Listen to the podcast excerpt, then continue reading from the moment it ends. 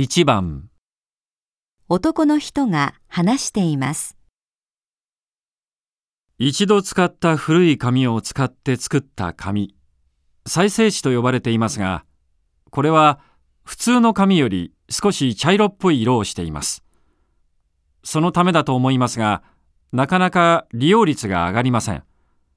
もちろんもっと白くすることもできるんですがそうすると費用がかかって普通の紙より高くなってしまうんです。しかし紙は真っ白でなければならないのでしょうか。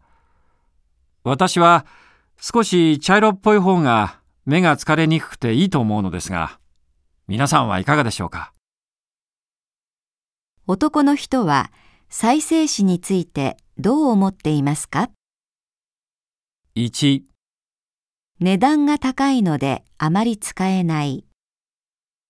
2もう少し白ければもっと使いたい。3目が疲れるので使いたくない。4白くないがもっと使ってほしい。